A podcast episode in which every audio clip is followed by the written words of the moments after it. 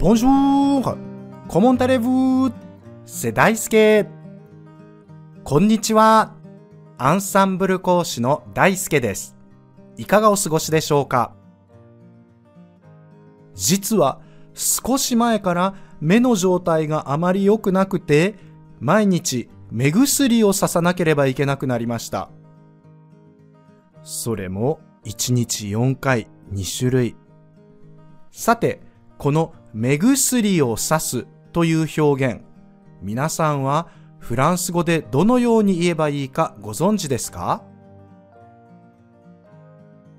目薬をさすとフランス語で言う機会はそれほどないかもしれませんが、この表現を知っておくといろいろな場面で応用ができるので、ぜひ覚えておきたい表現です。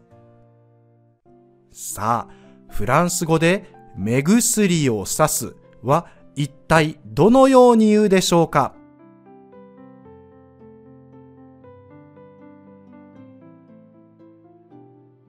正解は Je me mets des gouttes dans les yeux.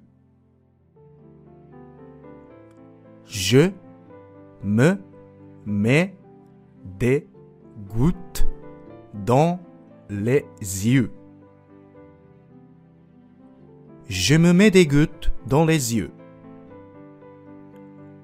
少し長い表現ですが、難しい単語は出てきませんので安心してください。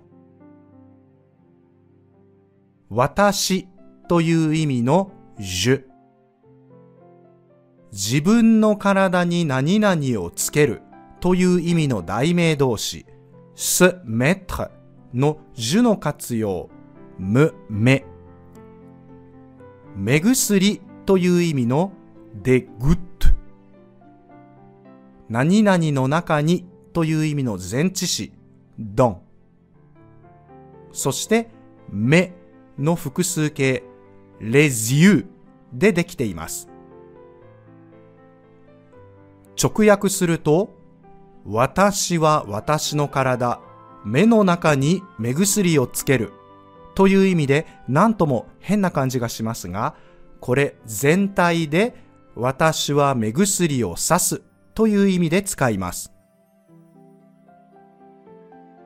目薬という意味の de goutte は単数形にすると une goutte 雫という意味ですが、目薬という時には常に複数形で使います。また、je me mets ですでに私は私の体に何々をつけると言っていますので、目は les yeux と言い、私の目、mes yeux とは言いませんので注意しましょう。この自分の体に何々をつける se mettre を使うと je me mets du rouge aux lèvres 口紅を塗る je me mets de la crème sur la main 手にクリームを塗るということもできます。また、se mettre には何々の状態になるという意味もあるので、je me mets debout 立ち上がる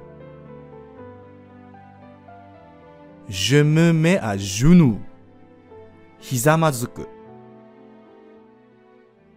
je me mets sur le ventre うつ伏せになるというような表現もできます。さあ、そろそろ目薬の時間になってきました。Je me mets des gouttes dans les yeux こんな感じでぜひ使ってみてください。いかがでしたか？今回のように知っておくと役に立つフランス語の一言はアンサンブルで配信しているメールマガジン無料メールレッスンでたくさん紹介されています。ご興味がある方は、ぜひアンサンブル・アン・フランセのホームページから無料メールレッスンにご登録ください。それではまた。アビアント